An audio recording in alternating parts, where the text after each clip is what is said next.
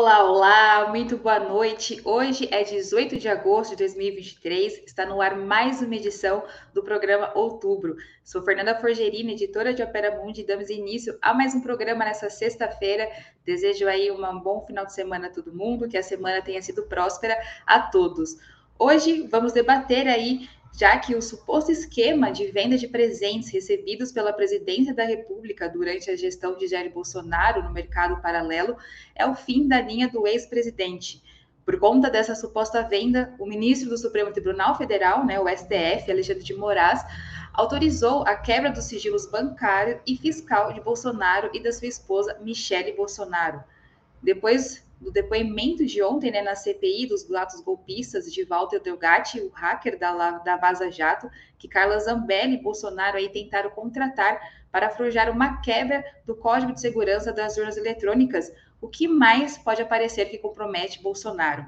Para responder a essas e outras perguntas, Opera Mundi recebe hoje José Genuíno, histórico militante da esquerda brasileira, ex-deputado federal e ex-presidente nacional do Partido dos Trabalhadores. Também está com a gente Helenira Vilela, que é professora do Instituto Federal de Santa Catarina, líder sindical e do Partido dos Trabalhadores em Santa Catarina. Para fechar nosso trio dessa sexta-feira, também temos Camila Rocha, que é pesquisadora do Centro Brasileiro de Análise e Planejamento, doutora e mestre em Ciência Política pela Universidade de São Paulo, com bacharelado em Ciências Sociais pela mesma universidade.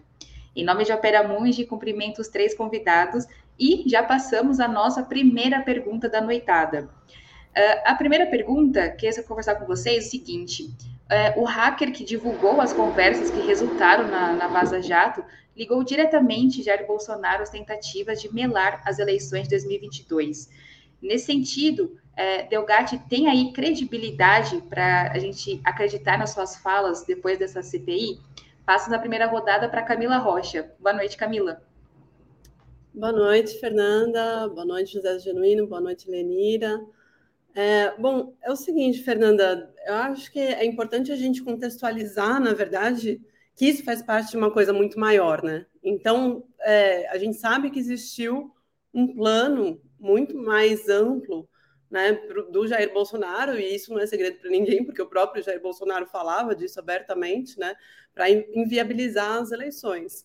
Então, eu acho que nesse sentido, é, sim, é possível sim dar um crédito para as é, declarações do Delgatti, ainda que a gente saiba que é no âmbito de uma CPI e tudo mais, mas eu acho que é, é sim possível dar essa credibilidade, mas agora é, é isso, pensando que também é necessário olhar para essas outras, é, para o que está acontecendo ao redor, né? Para essas outras coisas que estão se movendo. Então, por exemplo, se a gente for pensar é, agora né, na prisão dos policiais que estavam ali no dia 8 de janeiro, né, se a gente for olhar, é, enfim, para tudo que tem é, acontecendo, eu acho que faz bastante sentido.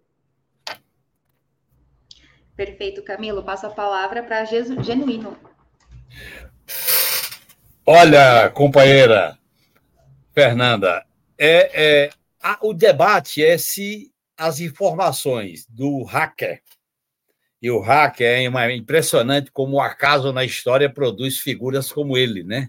Ele tirou Lula da cadeia e, e contribuiu para restituir os direitos políticos e agora está contribuindo para botar o outro na prisão. Mas é, é que os fatos que ele relata têm uma coerência muito grande. Essa coerência se relaciona com as tentativas de fraudar a urna eletrônica a coerência com aquele documento feito pelo Ministério da Defesa. A coerência de eles dizerem ele é um criminoso, mas é um criminoso que mereceu tomar café durante duas horas com o presidente e ele entra no Ministério da Defesa pela garagem e participa de uma reunião com os técnicos para orientar aquele famoso documento questionando as urnas eletrônicas. E ele é, é contratado pela deputada líder do bolsonarismo para esse trabalho. Portanto, e hoje ele deu, ele, é, ele foi muito inteligente, porque ele fez um depoimento forte na CPI e hoje ele voltou à Polícia Federal e confirmou todos os indícios. Portanto, ele deu uma relação de indícios. Os dias que foi no ministério, quando é que entrou, quem o levou lá. E ele coloca três lideranças importantes o ministro da Defesa, porque se ele entra no Ministério da Defesa, o ministro da Defesa sabe que entra lá. Eu trabalhei lá e ali ninguém entra para visitar o Ministério da Defesa que o segurança não saiba. Dois, comandante do Exército, Freire Gomes. Três, a, a questão que ele levanta sobre os oficiais que faziam o corpo, que fazia o meio de campo com o gabinete do presidente da República. Portanto, eu acho que é, é, uma, é uma prova contundente. E essa prova contundente dos atos golpistas, que se fortalece hoje com a prisão da cúpula da segurança pública de Brasília, tá certo? Mais a minuta, mais as lives, mais os celulares falantes, porque tem celular falante por aí afora, né? E eu acho que está chegando a um ponto que nós temos que ser muito consequente em mostrar como essa turma queria o que, que queria fazer com o país. Uma, uma turma de aventureiros, medíocres, prosaicos, sem nenhum escrúpulo. Imagine se esses caras tivessem sido vitoriosos. O país estava correndo um sério risco. Portanto, chama atenção para a gente ganhar o coração e a mente do povo brasileiro para explicar essas coisas, para mostrar que é fundamental a gente sair dessa onda, desse senso comum, para uma política mais consistente, mais esclarecedora do que significa essas tentativas de golpe. Está aí a Argentina, está aí o Equador, está aí Trump nos Estados Unidos. Eu acho que nós temos muita coisa pela frente. Não é só comemorar. Claro, a gente se sente aliviado, mas temos que ver o futuro. Perante o passado, nós estamos fazendo um puta governo. Agora, perante o futuro, tem muita coisa desafiante. Perfeito, genuíno. Helenira, por favor. Boa noite, Fernanda, Camila, Genuíno e toda a nossa audiência aqui. Então, é, vamos lá, né? Primeiro, é, eu acho que a figura do Delgatti, indivíduo, né? Ele é uma figura estriônica, ele é um mercenário e ele é um cara que de verdade não tem lá muito conhecimento técnico, apesar das pessoas afirmarem isso, assim. Mas quem é e, e o maior motivo que eu tenho para dizer isso é o fato dele ter dito, e sendo verdade, que ele foi uma das pessoas que mais contribuiu para aquele suposto relatório em relação à credibilidade ou à falta de credibilidade que foi produzido pelo Ministério da Defesa das urnas. Aquele relatório, ele demonstra uma série de inconsistências que fica claro que quem o produziu não era uma pessoa que tinha tanto conhecimento técnico. Então, se, se é verdade que ele foi o grande contribuidor para o con conteúdo daquele relatório, ele é um cara meio fraquinho. E, e mesmo as invasões que ele relata, que foram muito boas, digamos assim, para nós, no sentido de que deram informações importantes, é, não são coisas que realmente exigem uma imensa capacidade técnica, mais demonstram a fragilidade de quem foi invadido do que propriamente a grande capacidade de quem invadiu. Eu até vou, vou fazer um merchan aqui, que não é meu, é esse livro sobre a urna eletrônica brasileira da Fernanda Andrade, que foi produzida pelo SINCT, que é o Sindicato da Ciência e Tecnologia, é um livro que explica tecnicamente por que, que aquele relatório é tão furado. Mas falando do Delgatti em si, é, da credibilidade dele, eu acho que a credibilidade dele se dá pelo fato de que as coisas que ele fala você consegue comprovar depois. Então, ele fala que foi visitar o Ministério da Defesa, e não é uma coisa muito difícil, como disse o Genuíno, que existe uma comprovação de que ele teve junto é, lá, que ele conversou com o Bolsonaro, tem áudios, tem fotos, então você tem indícios que comprovam. E é dali que a gente vai tirar, não é propriamente da, da, da credibilidade dele como indivíduo, mas é do fato de que você consegue comprovar por pelos depósitos, pelos PIX, pela relação, o, padre, o pastor Henrique Vieira falou da história de ter um esquema lá, né, de ser uma linha de investigação que ele abre em relação ao fato de ter um, um aumento do pagamento que a, o gabinete da Carla Zambelli fazia para alguém que o Delgatti disse que é quem pagava para ele, por exemplo. Agora, o que é importante para nós é, como disse o Genuíno, olhar para o futuro, e esse olhar para o futuro demonstra o seguinte: se você olhar a linha geral, a gente tinha uma tendência de que a burguesia vai jogar fora figuras como o Bolsonaro depois que, elas, que ela para de lhe servir, porque ela começa a ser incômoda, né? Ela prestou um serviço deixa de prestar esse serviço e começa a ser uma figura incômoda, então precisa ser substituída. E aí os meios pelo qual, pelos quais isso acontece, eu acho que a figura do Delgatti e esse depoimento precipitam e agilizam esse processo, o que para nós é muito importante, porque tirar do centro do debate político uma figura como o Bolsonaro é necessário para ajudar a enfraquecer o neofascismo brasileiro. Agora, tem muita água para correr ainda embaixo é, dessa ponte. Que bom que a gente está tendo o processo agilizado por alguns mecanismos, inclusive a gente ri um pouco, porque afinal de contas foi a direita que fez questão que tivesse a CPI do 8 de janeiro, né? É isso, perfeito, Helenira. Eu, eu pego esse gancho até dessa questão de retirar Bolsonaro da política para perguntar para vocês é, a decisão de Alexandre de Moraes de pedir a quebra dos sigilos bancário e fiscal de Bolsonaro e Michele, se essa decisão ela agrava a situação do ex-presidente. Nessa rodada eu começo com o genuíno. É claro, Fernanda, que agrava, e muito, porque vai ser a fotografia em cores do que eles se fizeram com a movimentação financeira, com os presentes, mais do que os presentes, com a movimentação que está aparecendo agora na, no gabinete raiz do inominável. 13 milhões, uns 6 milhões, outros 7 milhões, portanto, vai aparecer o volume. E aquilo que eles pregavam de que eram acima do bem e do mal, moralista, de primeira hora, vai cair. Isso é muito importante. Agora, o, o, o, essa corrente da extrema-direita, como está acontecendo nos Estados Unidos, agora na Argentina, aqui no Brasil, ela não cai e não vai ser derrotada só por um processo judicial e policial tem que haver um movimento político, tem que haver uma campanha política, tem que haver um debate qualificado. E a minha grande preocupação, Fernando, é que o, o país tem que discutir o seu futuro. O país tem que discutir o seu projeto. Nós estamos discutindo um monte de coisa. Ora é advogado, ora é delator, ora é joia, ora é quebra de sigilo e as ideias centrais que tem que conformar um projeto democrático popular, uma pauta que defende os interesses do povo, a questão do papel do Estado, das políticas públicas, de uma reforma tributária justa, o problema da inserção do Brasil no mundo, a inserção soberana. Portanto, nós temos que derrotar a extrema-direita, mas a, a extrema-direita é filha do neoliberalismo. Não existe extrema-direita sem a crise do neoliberalismo. Ela nasceu das suas entranhas. O neoliberalismo pariu a extrema-direita, aqui e fora do Brasil. E nós temos que discutir a questão do teto de gasto, a questão dos juros, a questão das privatizações. Está aí o debate sobre a crise do setor elétrico. Nós temos que debater o sistema tributário, mexendo na riqueza, no patrimônio, nos super, super ricos e lucros e dividendos. Portanto, nós temos que discutir uma agenda de transformação e reconstrução do país. E também no plano institucional, porque nós estamos numa crise institucional.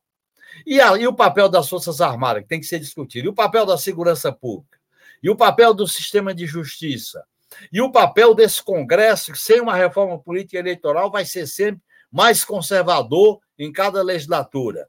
E o papel dessas instituições do Estado que vir, estão virando castas burocráticas e autoritárias.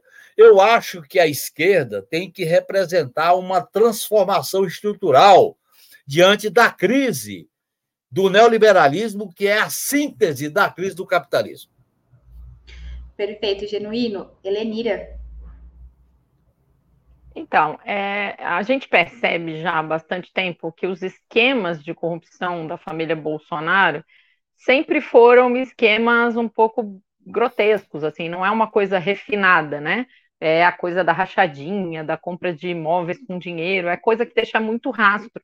E que era muito eficiente para ele ganhar um pouco mais de dinheiro, digamos assim, acumular, né, roubando o povo nos esquemas de corrupção dele. É, mas quando ele era uma figura só estriônica do baixo clero e que não apitava muito na política brasileira. À medida em que ele vai ocupar o lugar da principal liderança para fazer o serviço do neofascismo que a burguesia brasileira precisava, de aumentar a exploração do trabalho, ele tenta fazer esses esquemas crescerem, mas sem se aprofundar, vamos dizer assim, num método mais eficiente. Na medida em que a burguesia não precisa mais dele, essa grotesquice aparece muito. Então, claro que quebrar o sigilo vai tirando ele é, e a Michelle de perspectiva de seguirem catalisando essa força política. E isso é para nós é importante. Você quebrar lideranças fascistas, principalmente porque o fascismo é organizado a partir de uma liderança do ridículo, mas que catalisa um sentimento antissistema, ele é muito importante e eu acho que nisso a gente está tendo bons passos, digamos assim, até porque o, o, vamos dizer que o esquema do Bolsonaro mexeu com leões muito maiores do que ele, ele tinha preparação para fazer é, desse sentido do, do, refinamento do esquema de corrupção, né? Mas é, eu concordo muito com o Genuíno que a gente tem que tomar um cuidado para não deixar essa pauta tomar conta, porque primeiro é o seguinte, nós já cometemos esse erro em algum momento. Quando a gente nos, tenta nos diferenciar da direita só porque eles são corruptos e nós não, primeiro nós não não é tão verdade na medida em que a esquerda é muito grande e a gente tem gente corrupta no nosso meio. É, segundo, quando não tem, eles inventam acusações falsas e criam né, formas de, de fazer, é, tentar colar esse, esse, esse rótulo nas pessoas nossas, que mesmo que elas não façam isso. E aí a gente precisa de uma diferenciação dele que não passe somente por isso, ou que não passe principalmente por isso. A gente teve essa semana apagão, votação da, da liberação da maconha para o consumo, debate sobre o marco temporal, as questões de distribuição de renda, e me preocupa muito que a gente também esteja contribuindo para só o debate sobre a corrupção e só o debate sobre a família Bolsonaro esteja ocupando o espaço político. E aí, olhando, claro, em curtíssimo prazo, acho que não tinha muita opção, mas a, a curto, médio e principalmente a, a, principalmente a médio prazo, a gente não pode deixar a pauta se reduzir a isso. E eu continuo sentindo falta do governo fazer a disputa política e ideológica que é necessário para consolidar a derrota do fascismo. E a derrota do Bolsonaro não será suficiente para derrotar o fascismo. Uhum. Camila, passo para você. Uhum.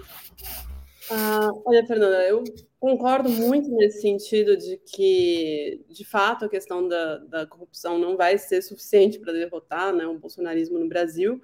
Então, é óbvio que, por um lado, né, isso realmente agrava a situação dele, é, inclusive porque boa parte do eleitorado do Bolsonaro, principalmente da, daquele eleitorado que não é, é né, não, não, votou no Bolsonaro, que realmente gosta do Bolsonaro, mas votou no Bolsonaro é, contra o PT, por exemplo, votou porque acha o Bolsonaro é, mais honesto, pelo menos que rouba menos, né, alguma coisa desse tipo. Então, com certeza, enfraquece a, a imagem dele, isso é certo. Agora, tem uma coisa que é importante dizer também, é, isso eu falo com base em pesquisas né, com eleitores que eu faço semanalmente, junto com o professor Esther, que é boa parte das pessoas, na verdade, não entende exatamente o que está acontecendo, né? Assim, do que, que o Bolsonaro está sendo acusado, né? O que que está. É, tudo, isso que a gente está falando ainda é muito nebuloso para a maioria das pessoas, né? Não está tão articulado assim é, como uma narrativa coerente para as pessoas. Então, mesmo assim, pessoas que é, a gente chama de nem-nem, né? Que não são nem, nem petistas, nem nulistas e nem é, votaram no Bolsonaro, nem gostam do Bolsonaro, as pessoas estão meio perdidas, assim, elas não sabem bem o que está acontecendo, sabe? Então, eu acho que esse também é um elemento que vai ser muito decisivo né, é, para justamente o enfraquecimento da imagem não só do Bolsonaro, mas do bolsonarismo, né, como vamos dizer assim, uma, um fenômeno político mais amplo. E é, como a Fernanda e o Genuíno bem falaram, eu acho também que, obviamente, a, o governo do PT tem que mostrar que veio. Né? E uma coisa que me preocupa muito, por exemplo, é que, só para dar um exemplo, né, na questão dos combustíveis, agora já teve uma alta do preço dos combustíveis. Isso está preocupando muito a população. Né? Então, as pessoas já estão, de novo, se sentindo é, frustradas, já estão falando: olha, o governo enganou a gente porque falou que ia baixar os preços e não baixou. Enfim, então, eu acho que são é, movimentos como esses que vão minando ou construindo a credibilidade é, no PT, no governo. Então, eu acho que é, é sempre preciso estar muito atento a essa comunicação com as pessoas, porque às vezes tudo isso está muito claro, às vezes, né, para quem acompanha de perto, principalmente a mídia tradicional, não está claro para boa parte das pessoas que, inclusive, se informam muito mais pelas redes sociais. Perfeito, Camila. A gente passa para a nossa terceira pergunta. E a, a defesa do tenente-coronel Mauro Cid, que é ex-ajudante de ordens aí de Bolsonaro, disse que ele iria confessar os crimes na venda e compra de joias recebidas né, como presentes oficiais, mas agora, um dia depois, seu advogado recuou e afirmou que não falou de transações de joias. Na visão de vocês, esse recuo é suficiente para livrar a cara do ex-presidente? E ainda, na opinião de vocês, ele será preso? Qual, como vocês avaliam esse cenário político aí atual? E eu passo agora nessa rodada para Helenira. Então, Fernanda, é... primeiro eu acho que isso é um movimento natural, essa coisa do advogado do Mauro Cid ameaçar e depois voltar atrás. A gente vê, a gente tem essa ilusão, né, desde o tempo do Eduardo Cunha, a gente está falando, ah, quando ameaçarem prender o Eduardo Cunha, ele disse que vai falar tudo, e aí não fala. É, a pressão política que a burguesia faz em cima dos seus empregados, é, mesmo quando está entregando eles, é muito monstra. O fato do, deles ameaçarem é uma tentativa de mudar a postura do próprio Bolsonaro, que estava entregando o Mauro Cid para os leões. É, mas isso não quer dizer que eles vão falar, porque tem muita coisa, eu acho, acontecendo é, nesse submundo aí, né, das pressões internas, das brigas internas deles. Eles não são pessoas que tenham propriamente amizade, lealdade, nem mesmo compromisso político e ideológico. Eles estavam ali para ganhar dinheiro e vão se entregar ou não na medida em que acharem que isso é mais confortável, mas não é exatamente confortável, não é tão simples, simplesmente, entre muitas aspas, trair, até porque isso não é bem visto, né? É, tem alguém que disse, eu não me lembro quem foi, que o brasileiro adora o traidor, é, adora a traição e odeia o traidor, né? Então, ninguém se redime, né? Mesmo que ganhe aí ou, ou tire um, alguns anos de pena da sua, da, do seu processo. Mas acho que isso é normal. Se o Bolsonaro vai ser preso, em algum momento, na minha leitura, sim, ele vai ser preso, como Eduardo Cunha foi, como tantos outros, quando a burguesia joga fora foram, né? Como o Dallagnol foi caçado e provavelmente também em algum momento vai ter que responder um pouco mais sobre as coisas que fez. Só que, de novo, a gente está falando de um processo em que é, isso não é simples politicamente. No meu entendimento, o Alexandre de Moraes está calculando muito bem quando e como fazer isso para não permitir que ele seja tratado como um mártir, né? E, e, essa coisa. Eu concordo muito com a Camila que a narrativa sobre o processo de corrupção em que o Bolsonaro está envolvido não é uma narrativa tão simples quanto ele roubou o dinheiro de, né? Esse negócio de, ué, mas ele roubou a joia, mas o cara não deu para ele, a joia era dele, o, o, o, né, o príncipe, não sei das quantas, deu de presente para ele, então é dele. A mesma rachadinha, o que, que é rachadinha? Né, todos esses esquemas de corrupção do Bolsonaro, eles não são simplesmente Bolsonaro roubou. Ele consegue inventar, lembra que o próprio é, Bananinha falava, né? Que ah, qual foi o crime do Bolsonaro em relação à tentativa de ganhar comissão na venda das vacinas e por aí vai. Então, eu acho que essa é uma narrativa mais complicada. O Alexandre de Moraes está tentando ganhar apoio político e não permitir que o Bolsonaro use isso é, e que o bolsonarismo use isso para fortalecer o fascismo no Brasil. E ele tem feito esses passos como quem joga xadrez mesmo, na minha leitura. Mas o fato do Mauro Cid anunciar e recuar, para mim, é do processo quando esses tipos de cobra comendo cobra estão ali tentando se matar e ver quem é que se salva um pouco menos ou um pouco mais é, num processo em que eles vão sendo jogados fora pela burguesia depois de serviços prestados e não serem mais necessários. Camila, passa a palavra.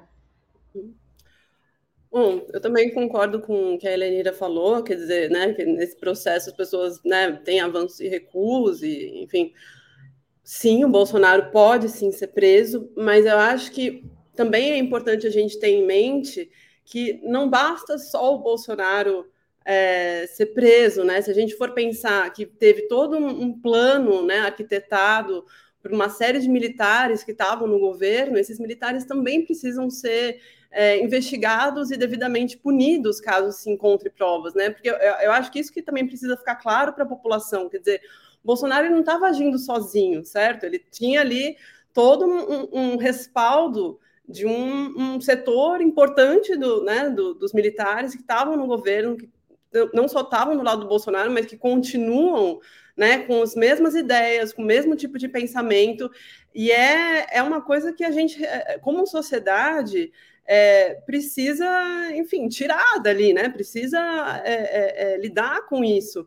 É, não dá para fingir que, né, ah, não, foi só o Bolsonaro e, e, vamos dizer, limpar a barra, né, dos militares. A gente não pode fazer isso.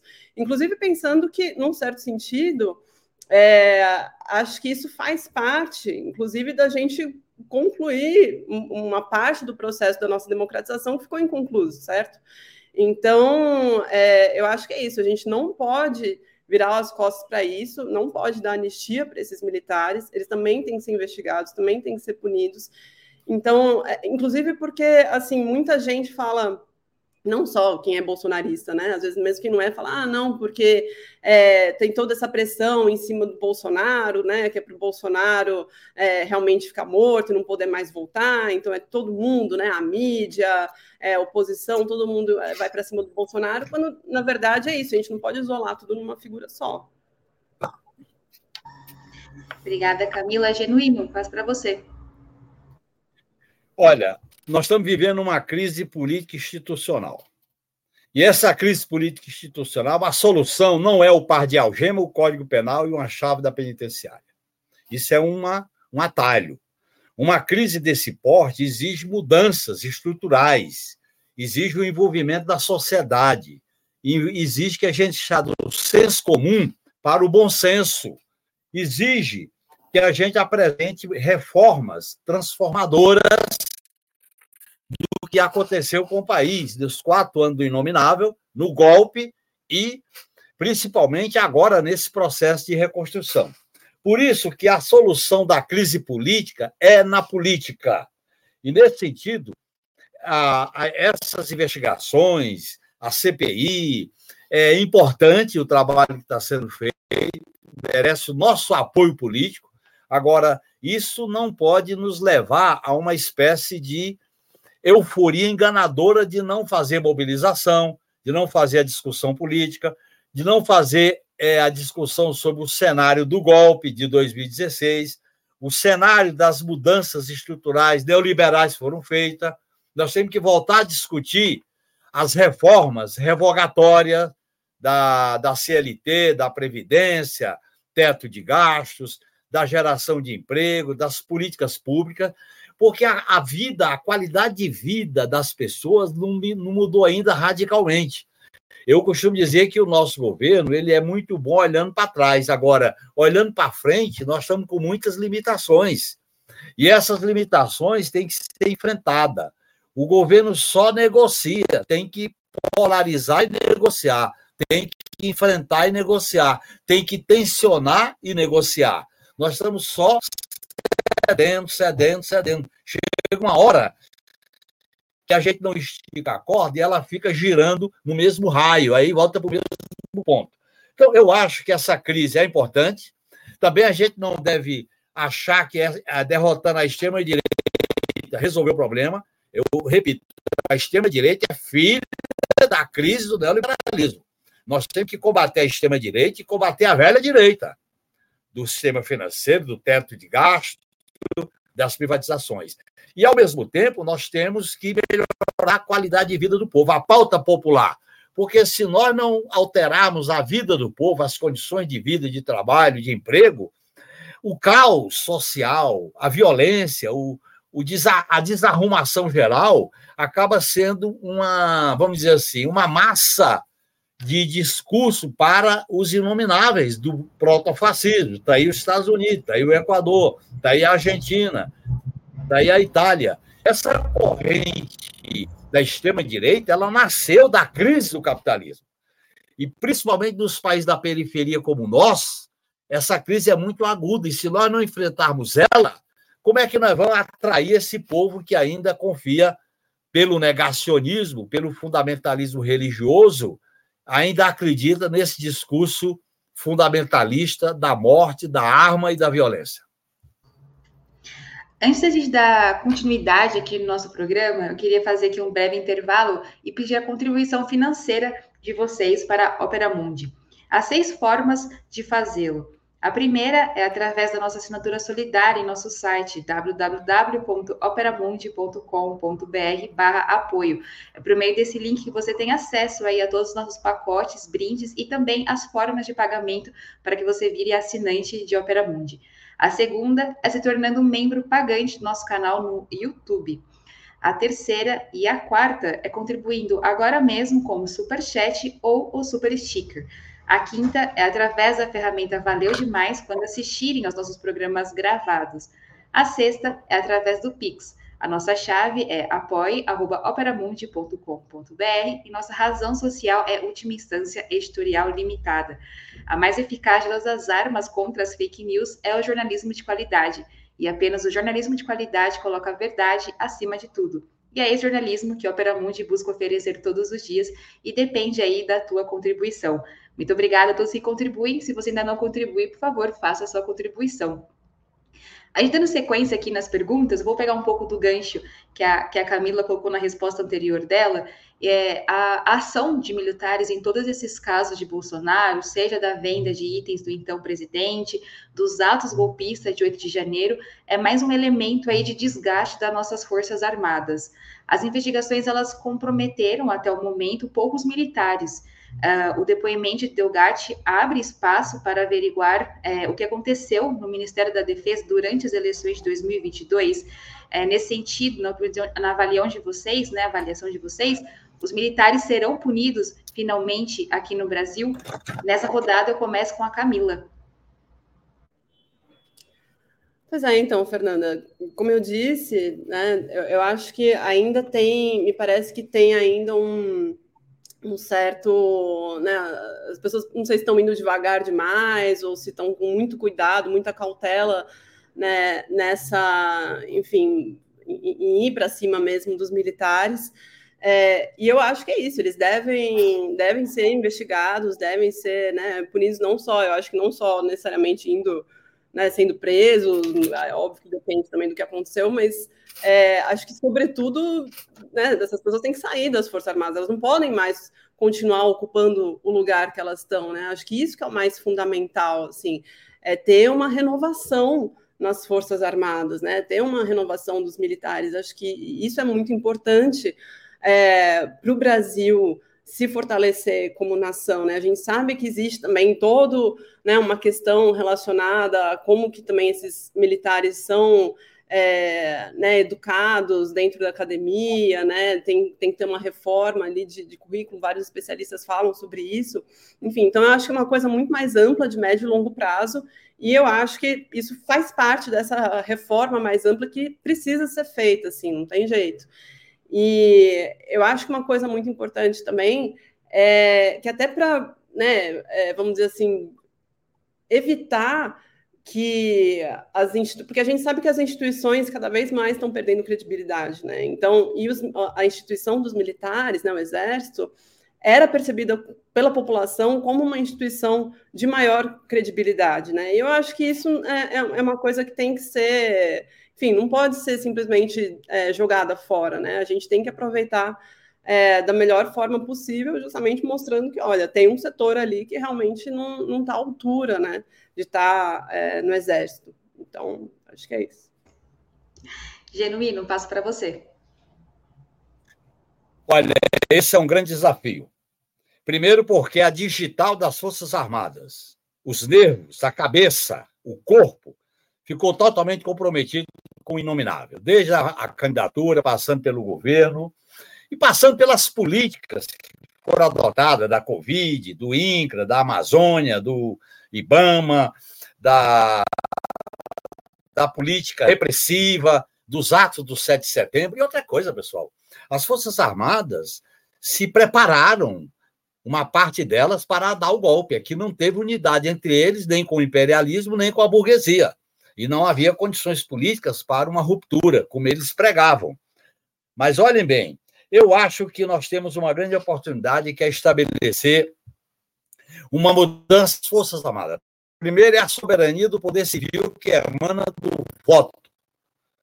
Segundo, é mudar do papel das Forças Armadas dentro do Estado. Esse negócio de ser, de ter o monopólio da defesa da paz, da tutela, da autonomia, tem que enfrentar. Nós temos que ter uma política de defesa. O país está sem política de defesa nacional. Política de defesa nacional é a defesa do povo é a relação com os países vizinhos, a integração sul-americana, é o acesso à tecnologia sensível. Enquanto você, enquanto nada disso foi discutido, as Forças Armadas estavam discutindo urna eletrônica, acampamentos. E é um absurdo. E olhem bem, eu acho que o Delgatti colocou indícios sérios que devem ser investigados. A questão do comandante do Exército, a questão do ministro da Defesa, Paulo Sérgio, a questão do comandante do Exército, que na noite do dia 8 protegeu o acampamento porque tinha muitos familiares.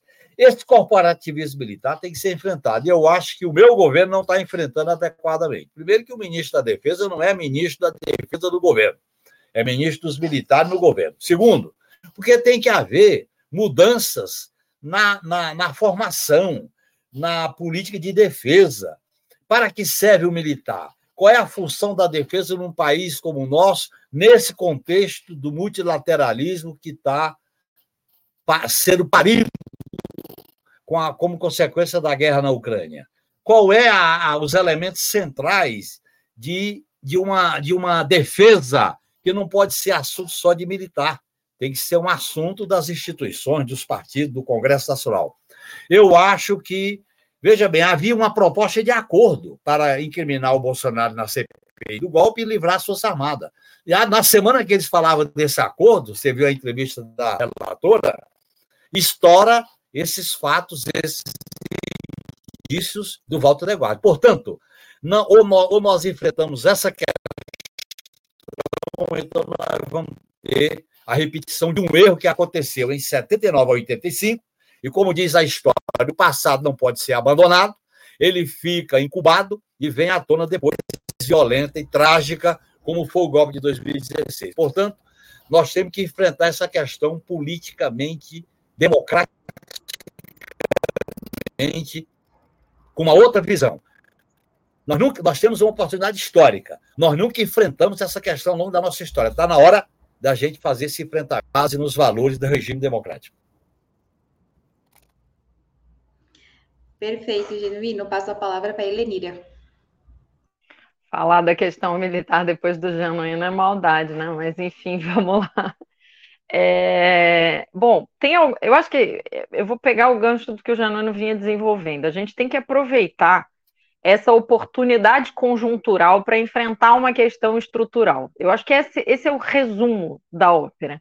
O fato do Delgatti ter demonstrado que há estruturalmente é, autoridades enormes ligadas à tentativa de quebra da democracia diretamente, ou seja, de tentativa de atuar para impedir que o, o voto tenha valor e que a gente garanta o mínimo de democracia que temos no Brasil, bem mínimo, cada vez né, é, mais ameaçado, é, cada vez mais, não sei, né, mas não tem sido uma evolução muito linear, mas a gente, eu acho que é, essa é uma questão. A gente teve várias oportunidades conjunturais para enfrentar isso.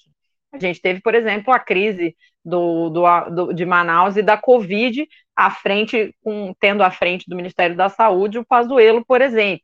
A gente tem o próprio assassinato da Marielle, em que você tem a intervenção do Exército demonstrando toda a sua incompetência, toda a sua é, é, posição capacho da burguesia brasileira, irresponsável, nada patriótico, nada prestando atenção nas, nas questões importantes da soberania, mas questando, é, atuando para ser serviçais da grande burguesia, dos banqueiros, de interesses de determinados setores políticos ou econômicos. Então, acho que a gente tem que aproveitar essa oportunidade dessa ligação intrínseca e aí de mostrar que isso era, não era só o ministro da Defesa, não era só o comandante do Exército, mas a gente tem em todas as pontas gente atuando a favor desse golpe e a favor do que aconteceu no dia 8 de janeiro, que felizmente eles foram é, derrotados, para mudar estruturalmente, fazer uma disputa política em relação à questão militar, que é histórica, que é sempre a, a, as Forças Armadas atuando para interferir nas questões políticas no desenvolvimento do, do país e sempre de maneira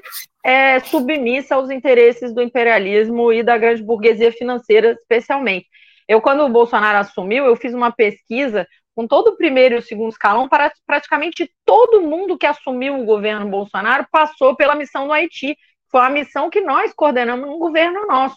E o que a gente percebe é que lá eles se articularam para dizer: basta, a gente não vai deixar mais o povo ter lugar, nem que seja mínimo, é, no poder. Então, eu acho que isso é uma oportunidade que a gente tem que aproveitar. Não é simples de fazer, mas a questão é que se a gente não começar a fazer, a gente nunca vai fazer. E aí a gente vai estar sempre com essa espada na cabeça, porque passa o tempo, vai e volta. Qualquer mínimo de distribuição de renda no Brasil, qualquer mínimo de avanço na democracia, de enfrentamento ao racismo e à misoginia, a gente vê as Forças Armadas atuando para restituir o poder do imperialismo, o poder das burguesias, aumentar a concentração de renda, voltar ao racismo e à misoginia. Então, isso é, é, se a gente não fizer isso, a gente não vai mudar e a gente vai ter sempre essa espada na cabeça. E aí a gente precisa aprender com a, com a experiência recente para não, eu sempre digo, cometamos erros novos, né? A gente já percebeu que deixar eles lá no canto deles, com a aparência de que fechados nos quartéis eles não incomodam, é mentira. Eles ficam lá dentro tramando e em algum momento eles saem para sequestrar o pouco de distribuição de renda e de poder para o povo, digamos assim. É, então a gente não pode incorrer nesse erro de novo. Temos que atuar, atuar conscientemente para minar esse poder e para construir outra coisa no lugar em relação à política de defesa do Brasil. Pessoal, em relação a essa reformação política e também que envolvendo as Forças Armadas, o caso das urnas eletrônicas é, eclipsou uma pesquisa de opinião da Quest que aponta um crescimento para 42% na taxa de aprovação de Lula. A Quest perguntou ainda sobre a opinião em relação ao trabalho feito pelo presidente Lula à frente do Planalto, resultando em 60% de aprovação. No levantamento em abril, o número era de 56%. Dito isso, Lula pode usar esse capital político para enquadrar as Forças Armadas? E juntando a isso, eu agradeço aqui o, jo o José Masson, que fez um superchat para a gente, e ele pergunta se as Forças Armadas deveriam ser extintas e criar outra força de defesa, uma, uma força do zero. É, afinal, para que serve um órgão que não cumpre a, a missão constitucional e vive ameaçando a democracia? Partindo disso, eu volto com genuíno nesse bloco. Em primeiro lugar, as Forças Armadas têm que ser transformadas, mudadas e não extintas. Um país como o Brasil, com a nossa dimensão, dimensão continental, com as vizinhanças que temos, as Forças Armadas têm que ser recolocadas no outro papel. papel dissuasório, um papel de pronto emprego, um papel que tenha diminuição do efetivo e priorize o acesso à tecnologia, um papel de defesa da, do povo, que não é GLO, mas uma, um papel de influência no cenário regional e também um papel na relação com a política externa. A política de defesa tem que estar colada com a política externa. Nesse sentido, as Forças Armadas precisam ter outros parâmetros parâmetros de subordinação ao poder civil, que é o comandante supremo. O ministro da Defesa tem que ser o comandante político.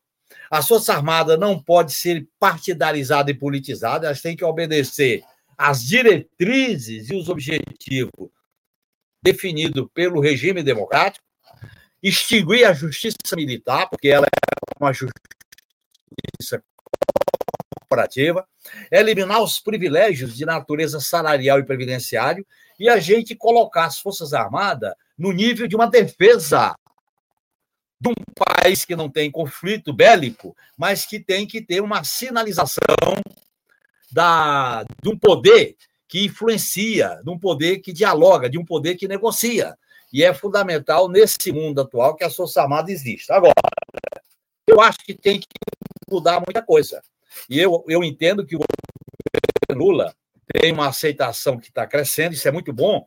E essa força do Lula não só é importante para fazer mudança na defesa, como em outras áreas. Eu, eu acho que a gente não pode ficar só comemorando os indicadores de pesquisa, nós temos que transformar essa aprovação em ação política organizada. É a questão econômica, é a questão do projeto de reindustrialização do país, é a questão do financiamento das políticas públicas, é a questão tributária, taxando os super ricos, é a questão da integração latino-americana. Veja bem a crise que a nossa América do Sul está vivendo. Só para citar o caso da Colômbia, o caso da o caso da Argentina, Chile e agora Equador, para não falar do Peru. Portanto, a integração sul-americana é fundamental para a nossa geopolítica regional. Eu acho que a gente tem que ter um projeto para o país. Eu acho que a gente está fazendo muita coisa, mas não estamos coordenando as linhas básicas de um projeto de futuro.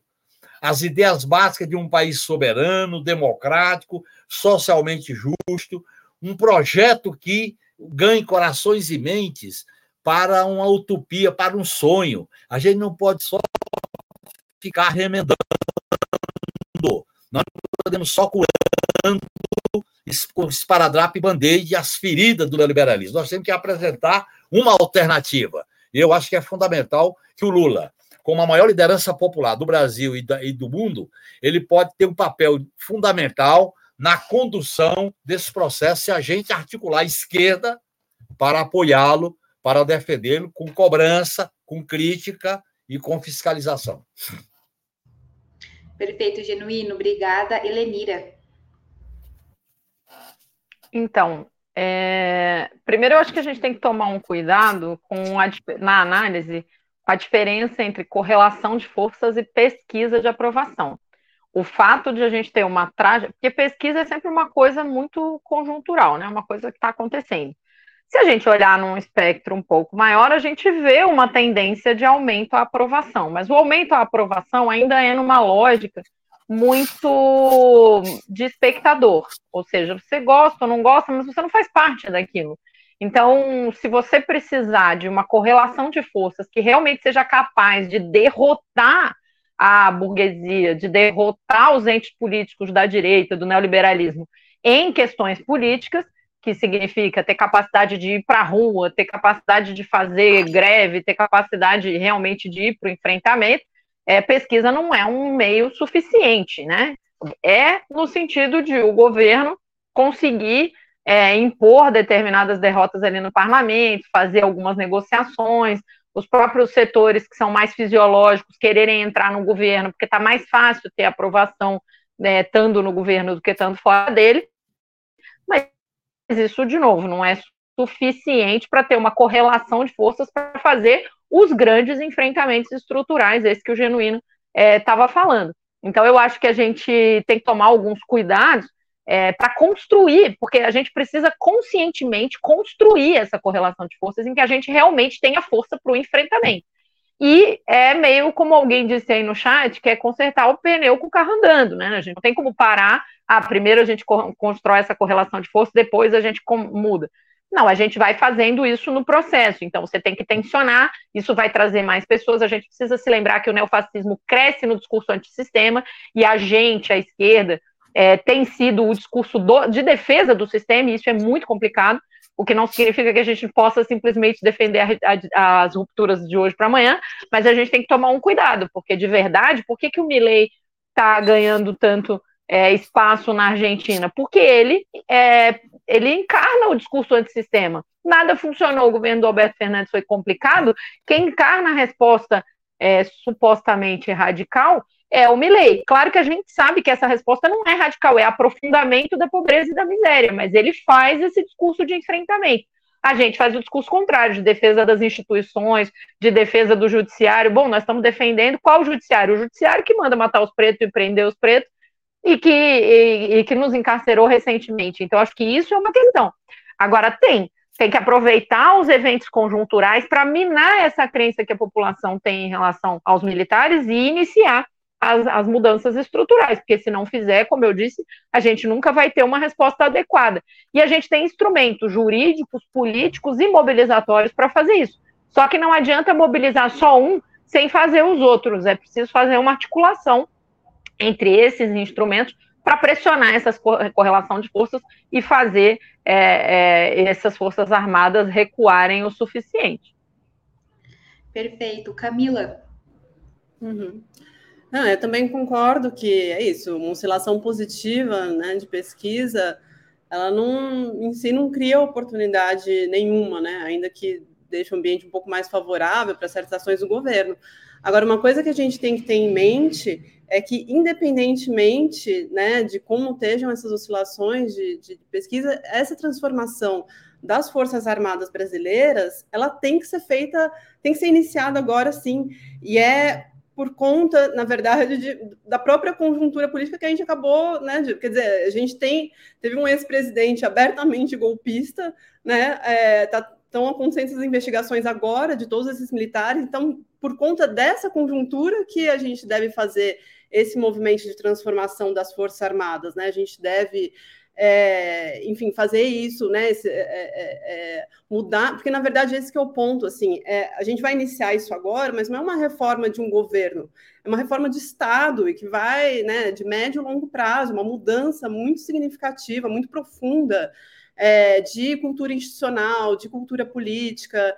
E aí, e aqui é preciso dizer, preciso lembrar que no Brasil a situação é, da extrema direita ela é muito mais grave do que em outros países, justamente por conta da cooperação das Forças Armadas, de forças policiais. Né? É, então, se a gente for, por exemplo, olhar para os Estados Unidos, o Trump não tinha apoio, imagina, nem, nem faz sentido isso, né? não tinha apoio do Exército, por exemplo, mesmo em outros países, o Exército ele não, não figura né, como um ator político principal. No Brasil, sim. E por isso que no Brasil a situação se tornou tão grave como se tornou. É, então, eu, eu, acho que é preciso ter isso em mente, inclusive pensando no que a Helenira disse, né? Quer dizer, a gente não pode mais permanecer com essa espada de Damocles né, pesando sobre o Brasil indefinidamente. Quer dizer, se a gente não fizer essa mudança agora, quando que a gente vai fazer? Né? Agora que a gente tem a oportunidade ideal para fazer, justamente por conta do golpe que tentaram dar recentemente. E, e a gente sabe, inclusive, aí sim, pelas pesquisas que fizeram em relação né, à, à, invasão de Brasília no 8 de janeiro, é, mais de 90% da população brasileira foi contra aquilo lá. Né? Então, acho que é essa opinião pública que a gente tem que levar em consideração, é essa opinião pública que importa. Né? As pessoas, mesmo muita gente que votou no Bolsonaro, não é golpista. Né? Então, eu acho que é isso que precisa ser levado em consideração, isso que precisa ser fortalecido. Perfeito, Camila. Chegamos a mais um programa, é, outubro, mais uma edição do Outubro nessa sexta-feira. Conversei hoje com José Genuíno, Helenira Vilela e Camila Rocha. Agradeço aos convidados e também à audiência é, digamos, segunda-feira, voltamos com outubro às 19 horas, 11 horas da manhã, na segunda-feira tem 20 minutos com o Breno Altman, às 17h30 tem Roda Mundo comigo e com Ana Prestes, Amanda Aruma e Vanessa Martina, e às 19 o outubro de segunda-feira. Muito obrigada aos convidados por essa noite, um bom final de semana a todos. Vocês assistem agora um vídeo do pastor Henrique falando com Walter Delgatti hoje na CPI dos atos golpistas, para vocês ficarem também a par de um pouco do que a gente comentou é, aqui no outubro dessa sexta-feira. E após isso, fechamos essa edição. Mais uma vez, muito obrigada, gente. Boa noite a todos, um bom final de semana. Tchau, tchau.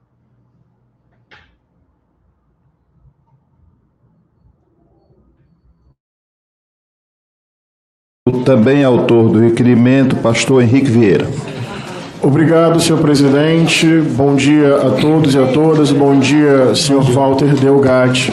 Obrigado por sua participação aqui hoje e por informações tão importantes. Procurarei ser didático, senhor Walter, fazendo perguntas bastante diretas e objetivas. Existe um código-fonte que fica sob o controle do TSE? Sim, existe. Obrigado. Essa urna com esse código é publicamente lacrada. Sim. Depois que esse lacre é feito, é possível haver fraude no código sem quebrar esse lacre? Após o lacre é impossível. Perfeito. Quando esse lacre é feito, há uma publicidade a isso, inclusive com auditoria externa. Exatamente, do Ministério Público e dos, e dos partidos. Ministério Público e dos diversos partidos. Exatamente. Muito obrigado. O senhor conseguiu alterar esse código? Eu não tive acesso a ele, porque o código fica no computador offline e seria impossível o acesso a ele. Seria impossível, impossível. acessá-lo. O senhor, com a sua genialidade e inteligência, conseguiu acessar, por exemplo, o sistema do, do, do CNJ, certo? Exatamente. Mas o senhor não conseguiria acessar o código-fonte da urna uma vez lacrado.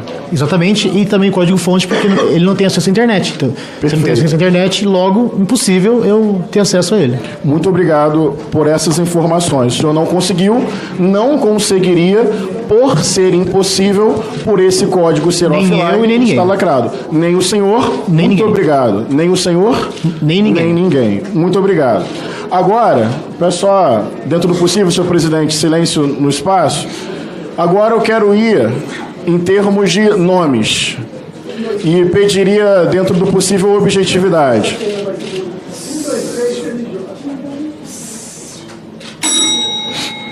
Quem pediu para o senhor tentar fraudar esse sistema? A Carla Zambelli, e, por ordem do presidente Bolsonaro, dois presidente, presidente Bolsonaro. Quem pediu para o senhor assumir a autoria de um suposto grampo contra o ministro Alexandre de Moraes? Presidente Bolsonaro. Quem te convidou para fazer propaganda eleitoral para sugerir ao povo uma suposta fraude no sistema eleitoral? Marqueteiro Duda e também o presidente Bolsonaro. Ok. Quem te encaminhou ao Ministério da Defesa para elaborar questionamentos ao TSE sobre o sistema de votação? Então, o presidente Bolsonaro. Ok. Quem te disse que se o senhor cometesse um ilícito, seria perdoado e receberia um indulto? Então, o presidente Bolsonaro. Quem te deu carta branca para agir até mesmo na ilegalidade? Ou então, o presidente Bolsonaro. Muito obrigado. Muito importante. Perguntas objetivas com respostas objetivas. Considero hoje um dia histórico para a democracia brasileira. O senhor considera que a deputada Carla Zambelli fazia mediações com o senhor sem o conhecimento e o consentimento do Bolsonaro? Não. O senhor considera que Carla Zambelli, em certo sentido, era uma mediadora entre os interesses do Bolsonaro para fazer chegar ao senhor? Sim. Obrigado por essas respostas também. Vamos seguir um pouco mais. Eu O senhor- faço acariações a, a qualquer momento. faz acariações a qualquer momento. Olha, sinceramente, dia histórico para a democracia, dia histórico para a CPMI, porque fica muito comprovada a ciência, a cumplicidade e a participação do ex-presidente Jair Bolsonaro em todo esse processo. Nós não podemos naturalizar isso. Eu realmente acredito que não pode haver anistia ao que aconteceu no Brasil, a essa tentativa de golpe. Vou deslocar um pouco o assunto, mas interessa bastante, pediria atenção. O senhor disse que recebeu alguns valores enquanto havia a expectativa de ganhar o emprego. Senhor presidente, por favor, se puder ajudar. Eu até entendo que é um momento constrangedor para determinados parlamentares. Mas eu gostaria de pedir até uma pausa no tempo. Vamos lá. O Carla Zambelli te procurou, certo? Com uma expectativa de emprego. Enquanto isso não se concretizava, o senhor, com as suas demandas, as suas pendências financeiras, precisava de alguns valores, correto? Esses... Correto. Perfeito. Esses valores que o senhor recebeu na casa de 40 mil, mais ou menos, é como o senhor tem dito. Sim. E, e confirmado, com provas. Quem te pagou? Inicialmente foi um assessor da Carla e depois o motorista. Mas era, era a Carla que estava pagando, porém, o, quem efetuava o, o- o pagamento de fato eram. Esse pagamento passava em algum nível pelo senhor Jean Hernani? Ele fez o, o primeiro pagamento no valor de 3 mil reais, Certo, ele fez o primeiro pagamento. Por que eu estou dizendo isso? via Pix. É, e, e dinheiro vivo, em espécie? Apenas o, o senhor Renan, porque antes eu residia em Ribeirão Preto, ele efetuava Pix. E quando eu mudei a São Paulo e fiquei vizinho dele, ele passou a entregar, a, a entregar dinheiro em espécie. Renan e Jean, basicamente, via Pix e via dinheiro vivo. Relatora, queria pedir atenção a uma hipótese. Eu gosto de fazer investigação com devido cuidado, sem ser de forma sensacionalista. A gente ganha na ética, no objetivo e no método. Não precisa fazer sensacionalismo, então é uma hipótese que eu quero colocar. Nós fomos ao site da Câmara e os gastos da cota parlamentar da deputada Carla Zambelli. O senhor Jean Hernani, ano passado, não era nomeado pelo gabinete dela. Atenção a isso. Mas ele prestava uma consultoria ao gabinete dela e esse serviço era pago pela cota parlamentar, na área de comunicação. Estão acompanhando esse raciocínio? Outubro do ano passado, 9 mil reais. Novembro do ano passado, 9 mil reais. Se você pega janeiro a abril deste ano, 9 mil reais. Parece que é um serviço que o mandato contrata via cota parlamentar 9 mil reais a uma empresa para servir na área da comunicação. Até aí, compreendido esse raciocínio? Só tem um detalhe. Em dezembro, de forma atípica estranha, o pagamento para essa empresa, Jandira, é de 31 mil reais. Por quê? Porque a empresa do senhor Jean, que é da onde, em tese, vai o dinheiro para o senhor, não tem nada a ver com o senhor. Estou indo aqui na Carla Zambelli. Por que a empresa contratada por ela em dezembro do ano passado, no mesmo momento, não é? Que o senhor está recebendo esses valores? Só para os senhores terem uma ideia, a nota é apresentada ao sistema no dia 4 de dezembro. Como é que funciona na Câmara? Se apresenta a nota, é comprovado o valor ali, cerca de 15 dias depois, mais ou menos, se recebe o ressarcimento. Então, eu quero chamar a atenção que justamente em dezembro, o CNPJ da empresa do senhor Jean recebeu um valor atípico do mandato da Carla Zambelli no valor de 31 mil reais. Quero investigação sobre isso. Há uma hipótese, há no mínimo algo atípico aqui, e acredito que nós precisamos ter acesso aqui nesta CPMI a quebra de sigilo bancário deste CNPJ, desta empresa. Se comprovar esta hipótese, é improbidade administrativa. Estamos caminhando para prisão de Bolsonaro, para cassação de Carla Zambelli, para responsabilização desses gestores. Eu não sei se fui didático no meu raciocínio. Esses informes são do site da Câmara paga 9 mil, paga 9 mil, de repente sobe 31 mil, volta para 9 mil, volta para 9 mil. E quando sobe? No mesmo momento que em dinheiro vivo ele está recebendo valores a partir dessa promessa. Eu estou só focando ali. Né? Exatamente, e ainda, e, e ainda ressarce. Olha, eu me sinto, apesar do desafio de estar nesse lugar, intimidações, ameaças de microfone, fora de microfone uma política da extrema-direita que é fora da razoabilidade, do respeito, porque nós poderíamos divergir e amadurecer muito a nossa democracia com respeito. Mas eu me sinto participando de um momento histórico em que nós precisamos comprovar que a extrema-direita é uma força ilegítima que não cabe dentro da, democracia, que é profundamente violenta. Obrigado pela sua participação aqui hoje e por ter respondido a várias perguntas sobre crime, ilegalidade e tentativa de golpe, uma resposta objetiva. Jair Messias Bolsonaro, derrotado nas eleições, inelegível e possivelmente preso. Sem vingança, viu? É pela democracia, pela justiça, pela memória e pela verdade.